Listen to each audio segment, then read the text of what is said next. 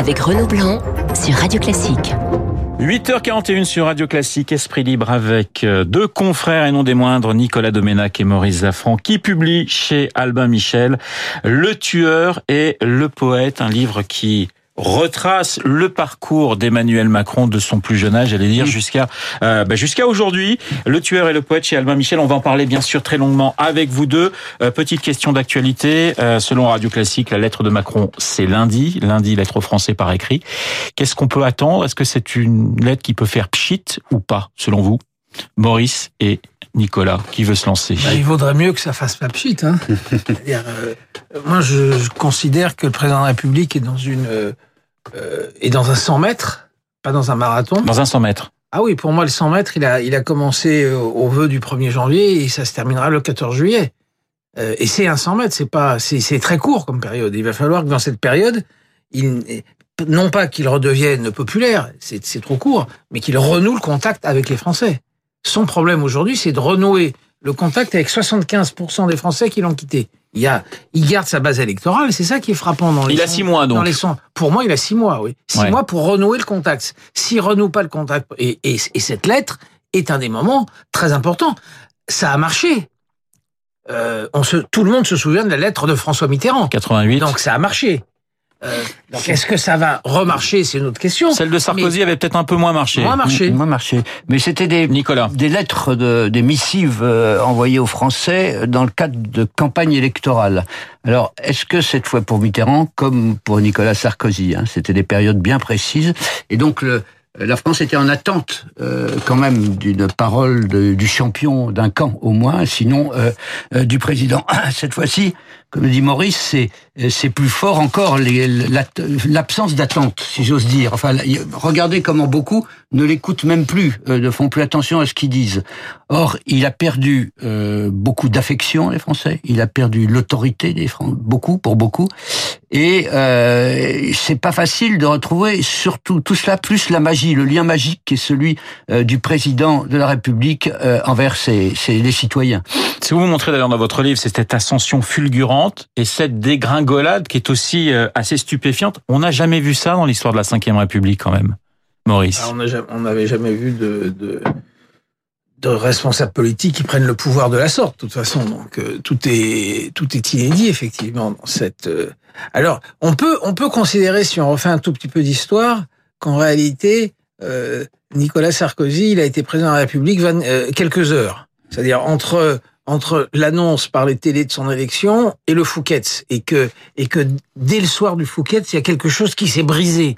Euh, chez la présidence Bing Bing. Moi, j'ai cette j'ai cette thèse là que que que dès le Fouquet's, il y a eu un, un, un vrai problème ce avec Ce qui n'est pas le cas chez Macron. On sait pas, le cas. de, de ce que sera fait l'avenir, bien voilà, évidemment, mais cas. chez Macron, c'est voilà la cassure n'intervient pas en mai 2017. Ça a au contraire formidablement bien commencé. Et puis euh, on, on, on se rend compte jour après jour qu'il y a un problème dans la pratique du pouvoir dans la pratique et la psychologie du pouvoir. Il y a cette ça, phrase, il y a cette phrase de, de Macron. Euh, je crois que c'est une confidence à Philippe Solaire. Je ne suis pas sûr de finir mon mandat. C'est assez, c'est assez incroyable. Oui, parce qu'il avait une conscience aiguë, Emmanuel Macron, du fait que au fond, son succès était dû, certes, à ses qualités, mais aussi à un, écroulement euh, des forces partisanes et à des fractures françaises et à cette distance qui, qui est à nouveau aussi patente aujourd'hui, cette distance entre les citoyens et leurs et leurs représentants. Donc, il savait que, d'une certaine façon, son élection était fragilissime. Et un des premiers mots qu'il dit en réunissant ses collaborateurs à l'Élysée, surtout, c'est surtout n'humiliez pas faites attention, il faudra rassembler, rassembler encore, rassembler toujours. Et sauf qu'il ne s'est pas écouté lui-même. Alors il y a cette scène assez incroyable que vous que vous racontez dans dans, dans votre livre. Hein. On est à l'automne, l'automne dernier, à l'Élysée. Toute la presse évoque le burn-out du chef de l'État. On parle même d'AVC. Et vous, vous êtes à l'Élysée et vous le rencontrez. Et, et, et là, c'est pas tout à fait le même président que vous voyez. Non, mais c'est alors là, ça montre toute la toute la complexité du, du rapport que les, politiques et, et, nous tous et les Français ont avec les réseaux sociaux et l'information continue. Parce qu'effectivement, depuis le matin, euh, Macron a fait savoir que le Conseil des ministres aurait lieu 24 heures plus tôt, qu'elle allait prendre quelques jours de vacances. Donc immédiatement, euh, sur les réseaux sociaux et sur les chaînes d'infos continues, euh, circule le bruit euh, qu'il est malade, qu'il est en burn-out, qu'il est en dépression nerveuse, etc., etc. Et effectivement, par le plus grand des hasards, on a rendez-vous avec lui cet après-midi-là, cet après-midi-là. Il est en bras de chemise. On est fin octobre, dans- hein, c'est ça? Oui, il est en bras de chemise dans son bureau. euh, euh, au contraire, tout à fait en forme, euh, sautillant, bondissant, euh, expliquant, etc., etc. Et pendant ce temps-là, sur le poste de télé, dans le bureau, il y a la bande passante qui explique qu'il est en burn-out. Donc on est vraiment dans la dans, dans la, la, la folie la plus totale. Et quand on sort de l'Élysée, Oui, mais ça, c'est on- extraordinaire. On, on remet, on rebranche nos portables et on écoute des éditoriaux. Donc c'est pour ça qu'il faut s'interpeller, nous aussi, les journalistes, des éditoriaux de, de journalistes reconnus qui nous expliquent que, souvenez-vous de l'AVC de Jacques Chirac, souvenez-vous du malaise de Nicolas Sarkozy. Et alors quand vous dites même à certains philosophes comme Luc Ferry, mais arrêtez de délirer, ils vous, a- ils vous disent, mais vous êtes des macronistes, vous êtes vendus aux macronistes. Mais pas du tout, juste vu Macron, là, en chair et en os. Non, non, non, non, vous êtes délégitimés puisque le reste des médias dit le contraire. Macron, il vous divise un petit peu, en, si je puis dire. Vous, ce, ce livre commence justement, il y en a un qui croit en Macron, l'autre qui n'y croit pas. Et alors, ce qui est intéressant, c'est, vous n'y croyez pas, je crois que c'est vous, hein, Nicolas. Nicolas. Vous n'y croyez pas, et, et les raisons pour lesquelles vous n'y croyez pas sont peut-être valables aujourd'hui, finalement, euh, Maurice. C'est ça qui est assez extraordinaire. Non mais de toute façon, euh, l'ensemble, il faut pas se raconter. Moi, euh, moi j'ai été sensible à la thèse défendue depuis depuis 20 ans. Hein, c'est pas une thèse d'aujourd'hui.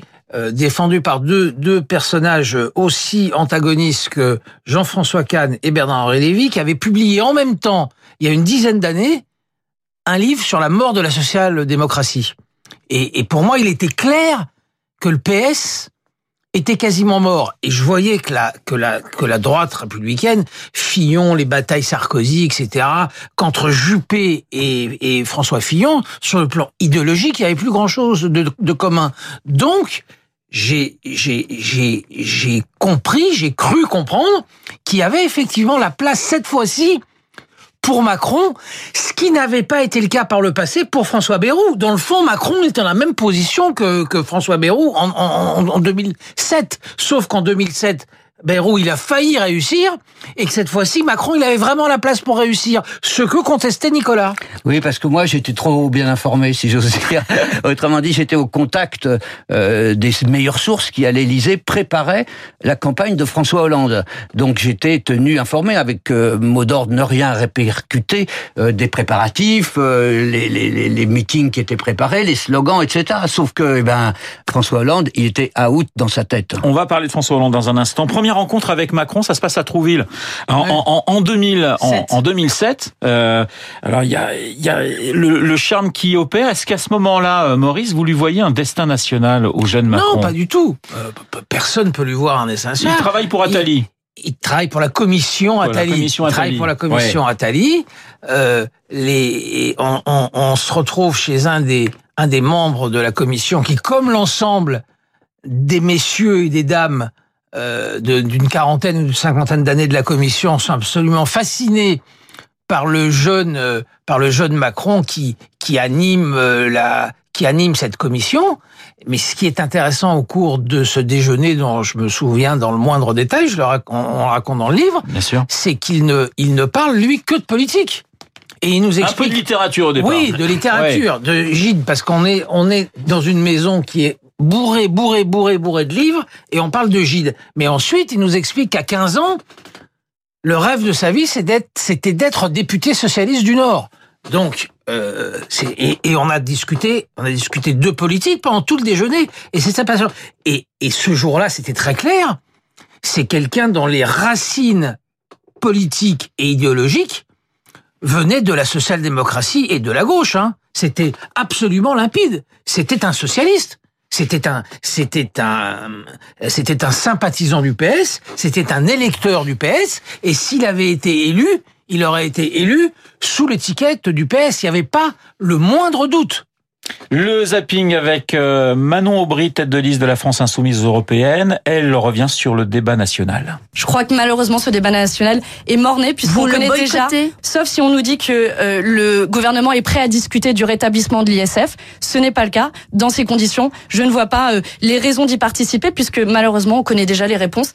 Alors, autre son de cloche évidemment avec Stanislas Guérini, il était mon invité sur Radio Classique. Euh, si euh, le grand débat, ça doit dire euh, on remet en cause la peine de mort, eh bien ça sera non. si c'est on remet en cause le mariage pour tous, eh bien ça sera non. Il y aura beaucoup de non, j'ai l'impression. Ça permettra. Ah non, je, ne pense pas. Je crois qu'il y a beaucoup de sujets qui sont ouverts en matière de fiscalité. Il y a beaucoup de choses qui sont ouvertes en matière d'institutions. Moi, je me suis montré favorable au vote blanc, au vote nul. Il y a beaucoup de choses à faire pour qu'on puisse améliorer les choses encore dans notre pays. C'est exactement ça dont on va discuter. Et puis sur France Inter, Ségolène Royal qui fait une annonce.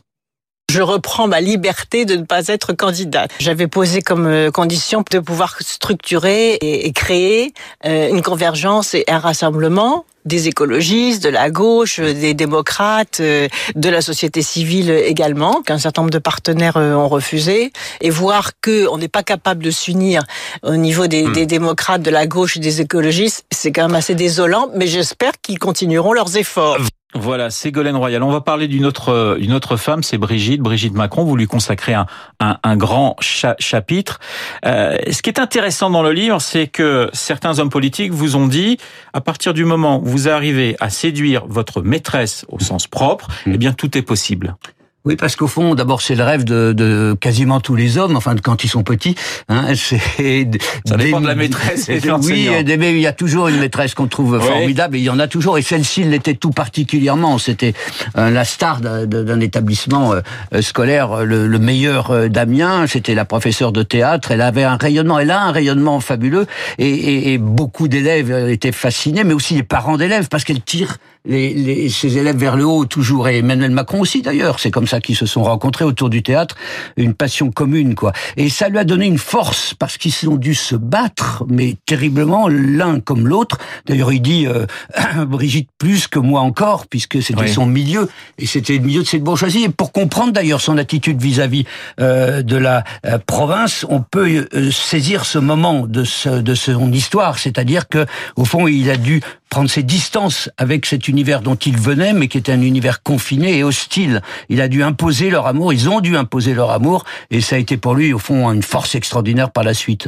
femme dévouée à son homme comme à sa cause, mais non alignée, écrivez-vous. Justement, la province, lui-même provincial, Macron, ne l'est plus assez.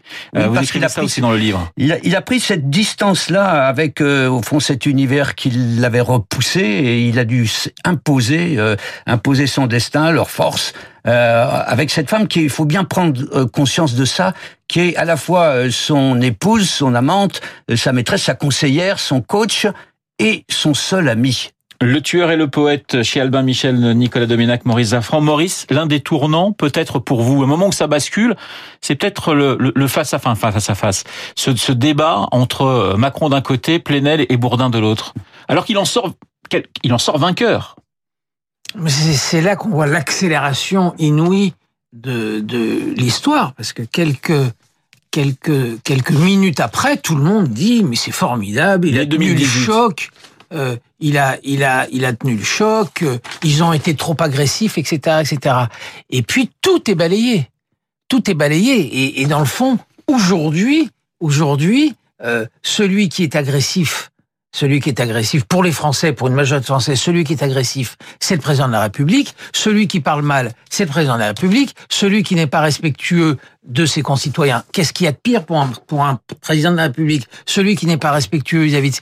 Et c'est allé à une vitesse absolument inouïe. Donc, la question qui se pose, contrairement, euh, contrairement à ce que les spécialistes disent, que quand on est tombé aussi bas, on ne peut plus remonter.